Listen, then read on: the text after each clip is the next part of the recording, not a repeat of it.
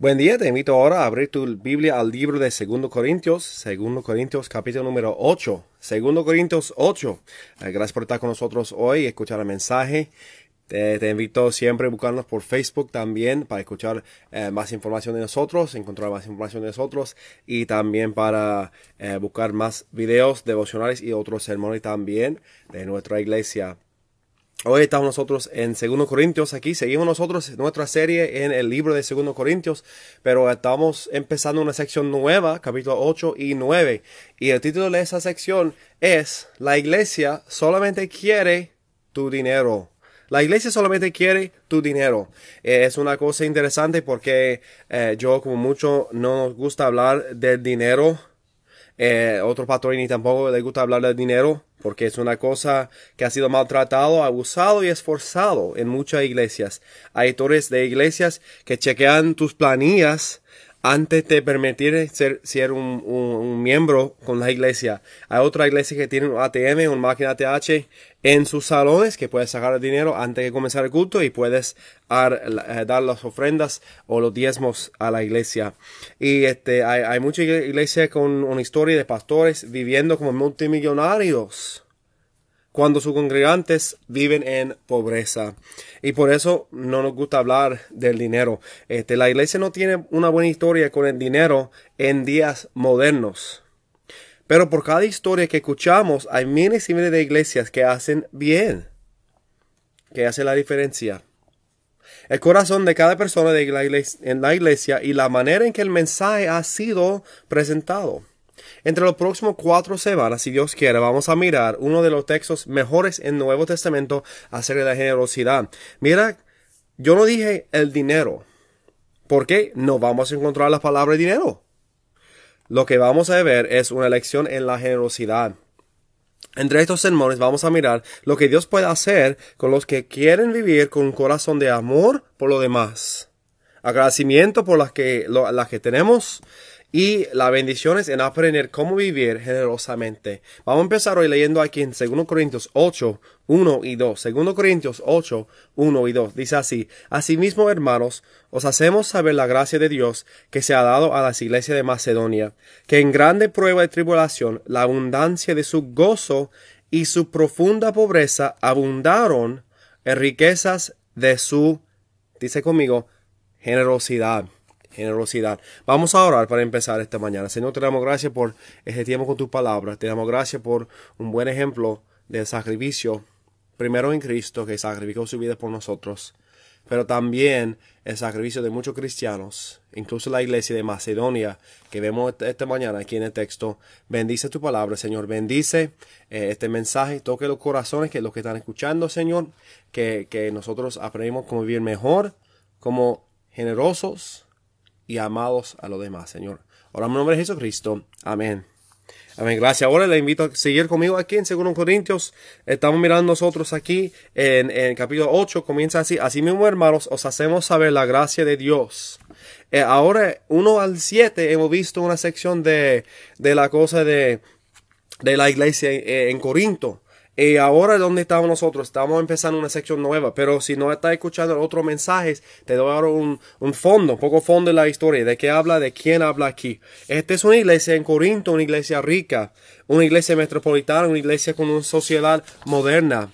Eh, sería comparable, hay mucha iglesia hoy en día en los Estados Unidos o aquí en Puerto Rico también. Una iglesia buena, una iglesia cómoda. Pero esa iglesia tuvo sus problemas también, con pecado, división entre las clases sociales, eh, división entre los líderes, quién es mejor, quién es más popular, todo estaba haciendo ellos. Y, tuvo sus problemas, aunque no tuvo eh, problemas con persecución, ni con los líderes locales, ni con otras eh, religiones, tuvieron problemas por dentro de, la, de su propia iglesia. Esa iglesia tuvo entre ellos los esclavos, pobres y también los ricos. Y en este tiempo no hubo problema con otra cosa, pero solamente la clase, la división entre ellos y, lo que querían ser los más importantes que otros y no amando uno al otro como debían hacer en sus vidas. Estaban viviendo como una iglesia cómoda y todos los problemas estaban por dentro, no por fuera. En este mismo tiempo, otra iglesia estaba sufriendo otra iglesia no tan rica como ellos. Eh, eh, al norte tuvieron las iglesias de Macedonia. Al norte que ellos están sufriendo persecución y también una prueba de sus finanzas. Muy lejos al sur tenemos la iglesia de Jerusalén. La iglesia de Jerusalén sufriendo una hambruna que vimos nosotros predicado y en, en, el libro de Hechos. Y ellos están sufriendo la persecución de otros al mismo tiempo. Y esa iglesia está sufriendo mucho una prueba de sus finanzas. Entonces cada iglesia en Europa, o como dice aquí en la Biblia, en, Asia, decidió ayudar a la iglesia en Jerusalén con una ofrenda. Y donde iba Pablo en su viaje misioneros, cada lugar donde fue, enseñó cómo ayudar a sus hermanos en Jerusalén. Deseaba ayudar, participar en la ofrenda y enseñaba a cada iglesia cómo hacerlo y pasaba uno al otro con ellos, cogiendo las ofrendas para entregar a la iglesia en Jerusalén. Quizás se sintió una deuda para hacerlo a la iglesia donde vino el evangelio a todo lo demás, pero por lo menos todos se sintieron la necesidad para ser generosos, generosos. Pero eh, estamos mirando aquí en 2 Corintios 8 y hacemos la pregunta de, que no habla ese texto. Para entender mejor lo que habla, debemos entender lo que no habla el texto. Ese texto no habla de los misioneros, no habla del diezmo, no habla de la ofrenda de una iglesia local, no habla de, lo que, eh, de mucho del, del dinero para una iglesia local, pero lo que habla es una ofrenda de amor, una ofrenda de amor, una ofrenda voluntaria, una ofrenda que iba a ayudar a los necesitados en una otra iglesia. Otra cosa, ese, ese mensaje aquí no es una súplica, un, un, pedir uh, para una ofrenda para mi, mi, propia iglesia, donde yo, estoy, yo soy el pastor. No es, una, es para nosotros. No hablo de, de, una ofrenda para nosotros. Ah, nunca hay la presión aquí para dar una ofrenda. Si, si vas a nuestra iglesia, nunca habrá presión para dar ofrenda a nosotros. Nosotros ni pasamos un plato en los cultos. Tenemos una caja al lado para usar para las ofrendas. Y, y nosotros hemos siempre confiado en Dios y hemos visto la generosidad de nuestra congregación y Dios siempre es fiel proveer para su iglesia. No habrá ninguna presión para dar una ofrenda en nuestra iglesia. Así es la verdad. Aquí también en nuestra iglesia nosotros apoyamos dos misioneros, ayudamos en proyectos comunitarios, entre otras cosas que podemos hacer, pero entre todo, la generosidad puede ver entre nuestras familias. Este texto ha sido usado para muchas otras cosas, pero es una lección en la generosidad. La generosidad aplica a cada área de nuestra vida sea para los pobres mendigando en, la calle o el vecino que tiene necesidad, apoyando obra misionera o cualquier otra organización caritativa o persona con necesidad. Pero el enfoque de una iglesia aquí, un mensaje aquí, el enfoque de aquí es una iglesia ayudando a otra iglesia con necesidad. La unidad entre la iglesia de Cristo. Todas las iglesias están conectadas en Cristo. Y la lección aquí es para una iglesia ayudando a una otra iglesia con un corazón de generosidad. E, entre esa semana y la semana que viene vamos a mirar cómo la iglesia debe vivir como la gente más generosa en todo el mundo. Empezamos hoy mirando el ejemplo de una iglesia pobre que dio mucho. Una iglesia pobre que dio mucho. Ya regresamos a 2 Corintios 8. 2 Corintios 8, versículo 1. Otra dice que os hacemos saber la gracia de Dios que ha dado a las iglesias de Macedonia.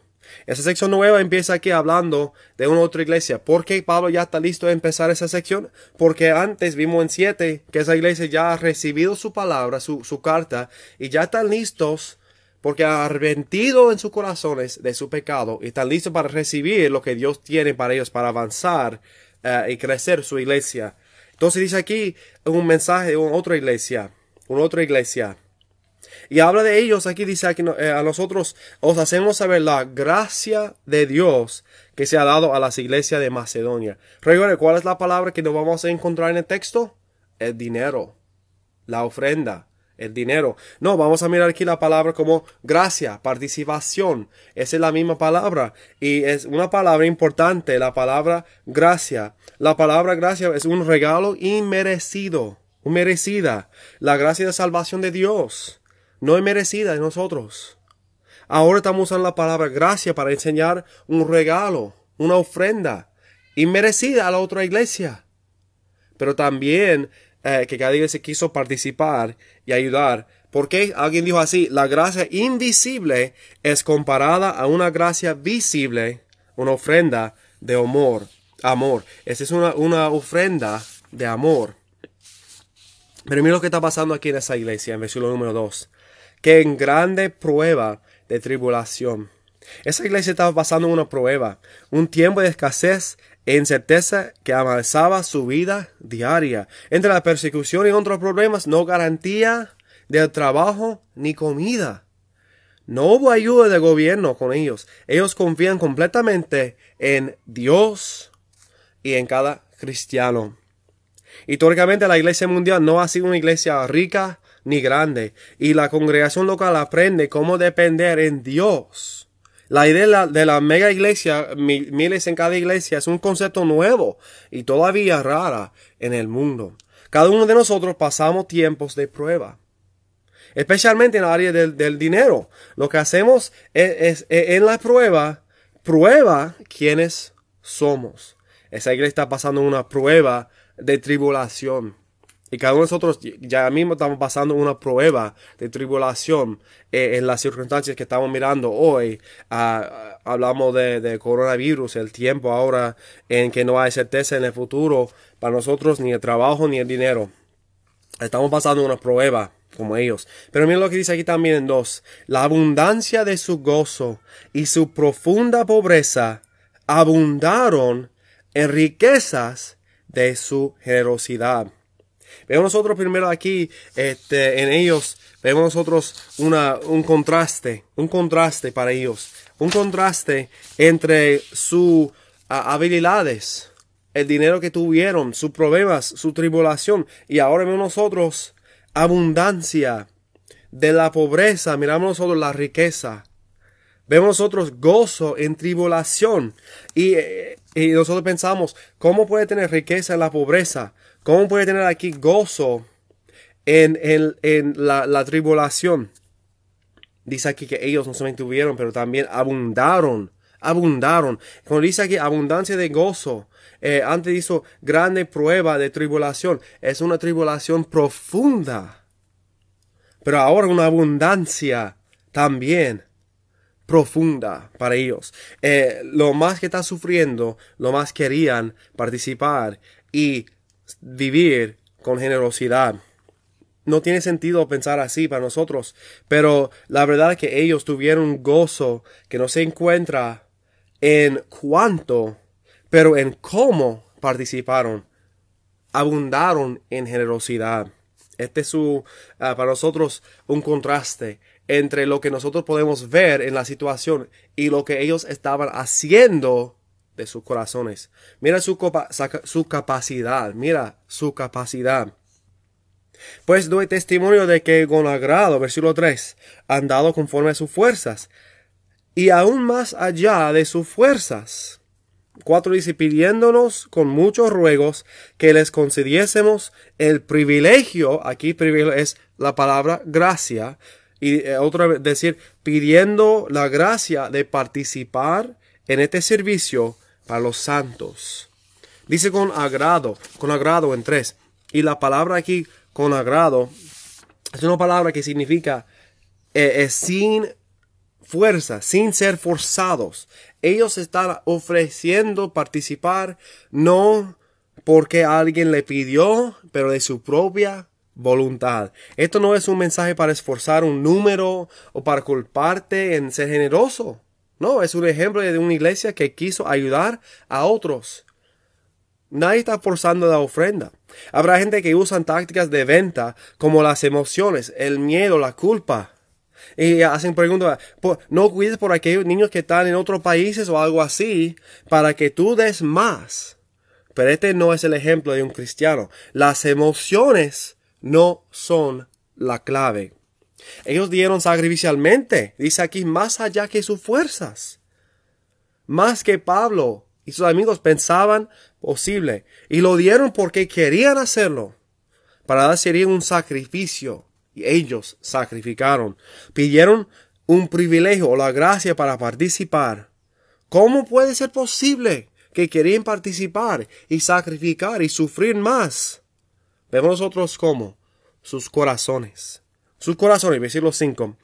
Y no como lo esperábamos, sino que a sí mismos se dieron primeramente al Señor y luego a nosotros por la voluntad de Dios. Quizá hoy piensas, pues yo quiero ser generoso, pero estoy mirando a mis circunstancias y no sé cómo. Es posible que no tienes dinero y vamos a mirar, eh, eh, hablar de este sujeto un poco más adelante en estos sermones. No puedes dar lo que no tienes, pero puedes tener un corazón de generosidad y, eh, si primero tu corazón está en las manos del Señor.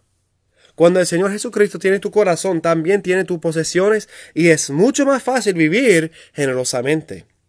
No estamos hablando de la cantidad, estamos hablando del corazón. ¿Quién tiene tu corazón hoy? Si tienes un corazón de gratitud, también tendrás un corazón de generosidad. Empieza hoy la gracia por la salvación. La gracia es merecida. Y luego da gracias por cada cosa que ya tienes. Cuando Dios tiene tu corazón, también tiene todas tus cosas. Puedes ser generoso. Puedes ser generoso. Ahora hemos visto una iglesia pobre, una iglesia sufriendo, pero con corazón para Dios y para ayudar y para vivir generosamente. Y ahora regresamos nosotros a la iglesia en Corinto. Pablo mencionó a la iglesia de Macedonia ahora y ahora está regresando a hablar de la iglesia de Macedonia. Y nosotros vemos ahora mismo no la pobreza, pero la prueba. La prueba. Versículo 6. Ahora vemos nosotros aquí, hay un problema en la iglesia en Corintio en los corintios. ¿Qué está pasando en la iglesia en Corinto? Dice en 6, de manera que exhortamos a Tito para que tal como comenzó antes, asimismo acabe también entre vosotros esta obra de gracia, que deben acabar. Pues comienza aquí en 1 Corintios 16, 2. Pablo dijo a ellos, cada primer día de la semana, para nosotros el domingo, eh, cada uno de vosotros ponga aparte algo, según haya prosperado, guardándolo para que cuando yo llegue no se recojan entonces ofrendas. Mira, esas ofrendas no eran parte de la iglesia de Corinto, eran para la iglesia sufriendo en Jerusalén. Un, año antes, la iglesia estaba recogiendo ofrendas para ellos. Pero entre un año algo ha pasado en la iglesia, ha olvidado su promesa. Es muy posible que el rey del pecado o las divisiones entre ellos causaron que la ofrenda no estaba recogida. Pero aunque no han guardado su promesa, Pablo no, no, no ofrece un mandato a ellos. No es una amenaza. Solamente dice, aquí esta obra de gracia. La obra de gracia. Otra vez, no habla de la palabra del dinero, pero sabiendo es una obra de gracia. Está mirando corazones de los corintios, no a su cuenta bancaria. Él sabía su capacidad para ser una iglesia fuerte y un ejemplo en muchas otras iglesias. Pero no estaban haciendo lo que prometieron. Dice aquí en versículo 7, por tanto como en todo abundáis, en fe, en palabra, en ciencia, en toda solicitud, en vuestro amor para con nosotros. Esa iglesia tuvo muchas buenas cosas. Los dones espirituales, dice aquí nosotros, fe, palabra, ciencia, en todo solicitud, en vuestro amor para con nosotros. Ellos tenían un deseo para saber la palabra de Dios, seguir a Dios en todo y un amor para Pablo y sus amigos. Pero necesitan una gracia más. Tomar lo que saben de Dios y poner en práctica a través de la ofrenda. Saber lo que, tomar lo que saben de Dios y poner en práctica a través de la ofrenda. Dice que nosotros, esa es su prueba. Tuvieron un problema. Olvidaron las ofrendas. Y ahora vemos nosotros su prueba en 7 también. Dice, abundad también en esta gracia. En esta gracia. La ofrenda, el dar, eh, la, generosidad. 8 dice, no hablo como quien manda. No era un mandato para ellos sino para poner a prueba por medio de la diligencia de otros también la sinceridad del amor vuestro, la sinceridad del amor vuestro. No fue un mandato, un requisito para ellos. No hay un número de la promesa por un año. No, eh, te dice aquí a nosotros cómo haya prosperado. No, el mensaje sencillamente eh, fue para poner a prueba su sinceridad de su amor para otros. ¿Por qué? Pablo dijo en 1 Corintios 13 que el amor fue más importante que todos los dones, todas las gracias que ellos estaban haciendo. El amor era lo más importante que todo. Y ahora está diciendo que su participación en las ofrendas sería la prueba de su amor, su amor en acción. Es fácil tener un deseo para vivir generosamente, pero cuando llega el tiempo para dar es cuando vemos la prueba de tu corazón.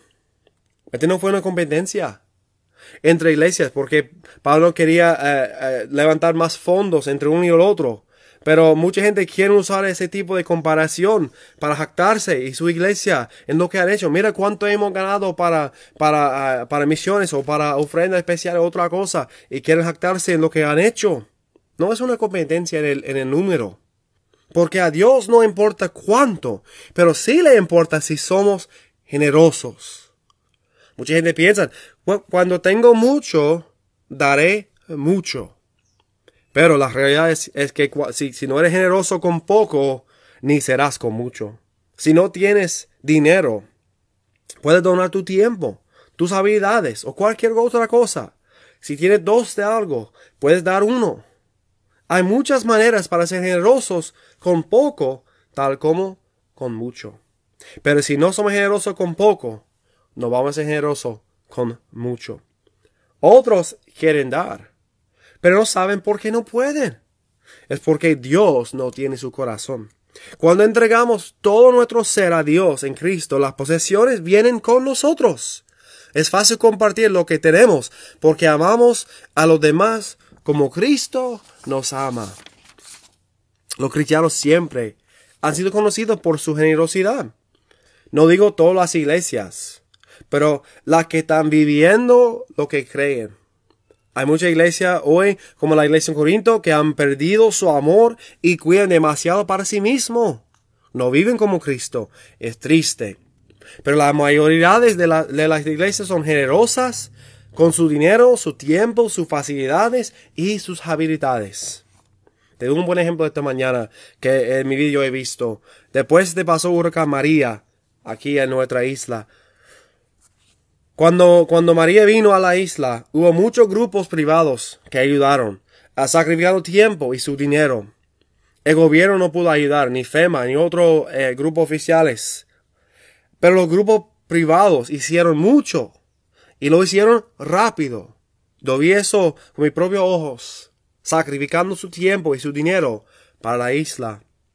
Al mismo tiempo hubo iglesias grandes y pequeñas haciendo lo mismo, donando y organizando para ayudar sus comunidades entre toda la isla. Los que yo conozco localmente a nosotros, por ejemplo, eh, la iglesia de la familia, la, eh, la, iglesia de Family Church que está en Rincón, organizaron un almacén con ropa, comida, cosas de primera necesidad, fórmula de, de, y pampers para los bebés. Muchos dieron su tiempo y dinero para hacerlo. También la iglesia sin paredes, la iglesia conocida por Church Without Walls, que está en Rincón, hicieron muchas cosas también para su ciudad, para Rincón. Aquí en Ñácaro, nosotros estamos, eh, la iglesia Catacumba 5 organizó un almacén de comida para otros. Y otra iglesia organizaron ayuda en cada sector y barrio posible. Hablé, habló y hablé con muchos pastores y conocí muchos, muchas obras aquí pasando al mismo tiempo. Y nuestra iglesia aunque somos pequeños, recibimos mucha ayuda de las iglesias en los Estados Unidos. Y entre todos nosotros organizamos una entrega de comida para toda la comunidad de Caracol. Comparamos juguetes para Navidad, para los niños que viven en barrio playa. Compramos y, pasamos filtro de agua para mucha gente. Y otros proyectos, incluso eh, materiales para techos y, y para una familia necesitada a través de las iglesias sacrificando por nuestra isla, pasó por nuestras manos mucho dinero, con un solo propósito, ayudar a los necesitados. Unas iglesias dieron mucho, otros menos, pero todos sacrificaron algo para ayudar. el mejor ejemplo que he visto en mi vida eh, de la iglesia viviendo generosamente en tiempo de dificultades. Es lo que pasó aquí con nosotros personalmente después de huracán María. Y damos gracias que pudimos hacerlo. Que hubo iglesia generosa para ayudarnos en hacerlo. Eh, hay otras historias que pude compartir de nuestra propia iglesia y voy a compartir algunos en cada semana aquí entre los sermones porque deseamos nosotros ser una iglesia generosa que pone a los demás antes de nosotros mismos. Una iglesia generosa. Ahora estamos en tiempo de prueba. Y Dios sabe lo que necesitamos y lo que tenemos. Dios quiere que seamos generosas. Dios quiere que seamos generosos. En estos tiempos de la prueba, podemos poner nuestra fe en acción otra vez. Ahora estamos en tiempo de, la, la, prueba y Dios sabe lo que necesitamos y lo que tenemos. Dios quiere que seamos generosos y en estos tiempos de la prueba podemos poner nuestra fe en acción otra vez. Pero mira aquí el mejor ejemplo de la gracia en todo el mundo es Cristo. Si tienes problemas hoy en vivir generosamente, mira a Cristo, como Pablo hizo aquí en versículo número 9, y miramos nosotros el patrón de Cristo, el patrón de Cristo, versículo número 9.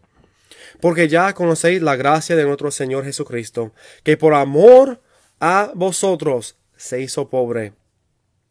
Mira aquí, gracia, amor, siendo rico, para que vosotros con su pobreza fuiseis enriquecidos.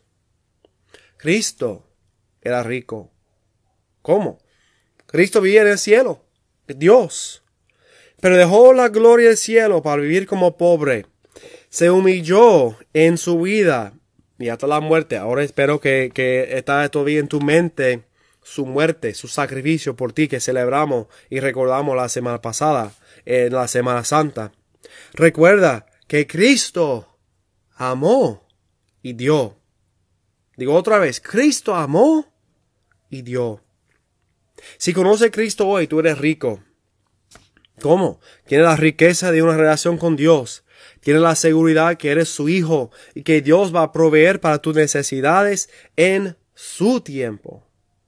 Tienes la confianza de la oración. Pero también tienes la riqueza de un corazón que puede amar como Cristo ama. Una manera para probar tu amor es dar. Dar lo que tienes y dar porque amas. Todos estamos juntos en lo que está pasando ahora. Pero la diferencia será en quién podemos primero. ¿A ti mismo o a los demás? ¿Quién sería primero en tu vida? Ahora nosotros estamos empezando esta serie aquí de la generosidad. Estamos mirando cómo podemos vivir generosamente. Quizá hoy tienes que entregar tu vida al Señor. No eres salvo o no sabes si eres salvo. Quizá hoy tú eres cristiano, pero estás pensando en ti mismo y no en lo demás y tienes miedo de lo que va a pasar si empiezas a vivir generosamente. Si Dios tiene tu corazón, si tú eres hijo de Dios y Cristo es tu Señor, Él tiene todo tu ser y todas tus cosas. Y Él lo va a proveer para ti y para mí. ¿Qué hace con lo que tú tienes? Necesitamos ahora más que antes. Gente que viven generosamente. Gente que aman. Gente que mira a Dios y no a la cuenta bancaria. Gente que confía en Dios y que aman como Cristo, para que el mundo vea el amor de Cristo puesto a prueba y puesto a, los pies, a la acción en nuestra propia vida. ¿Qué está haciendo ahora? Vamos a orar. Señor, te damos gracias por tu palabra. Te damos gracias por darnos este mensaje de la iglesia Macedonia y Corinto, Señor. Nosotros queremos vivir generosamente, nosotros queremos amar. Y te pido, Señor, en estos días especialmente que nos dé maneras para enseñar tu amor a lo que no conoces, Señor. Danos tiempos de prueba para probar nuestros corazones y qué amamos más, las cosas, el dinero o ti, Señor. Y enséñanos donde necesitamos cambiar. Si hay uno hoy que no conoce a Cristo, no está seguro en la salvación, te pido hoy, Señor, que ellos sean salvos, que ellos hablen con nosotros o buscan la palabra de Dios y aprenden cómo ser salvo, confiar en Cristo como Salvador por fe. Bendícenos, Señor, bendice tu palabra, bendice tu iglesia. Oramos todo el nombre de Jesucristo, nuestro Señor. Amén. Gracias por escuchar hoy. Si este mensaje ha sido de bendición a ti, favor de compartir con otra persona y te invito cuando podamos pronto a abrir la iglesia de nuevo, estar con nosotros cara a cara para conocerte en nuestra iglesia. Los domingos por la mañana, once y media por la mañana, ven poco temprano para el café y el pan juntos. Estamos esperando pronto cuando podamos abrir de nuevo y puedes estar con nosotros. Dios te bendiga.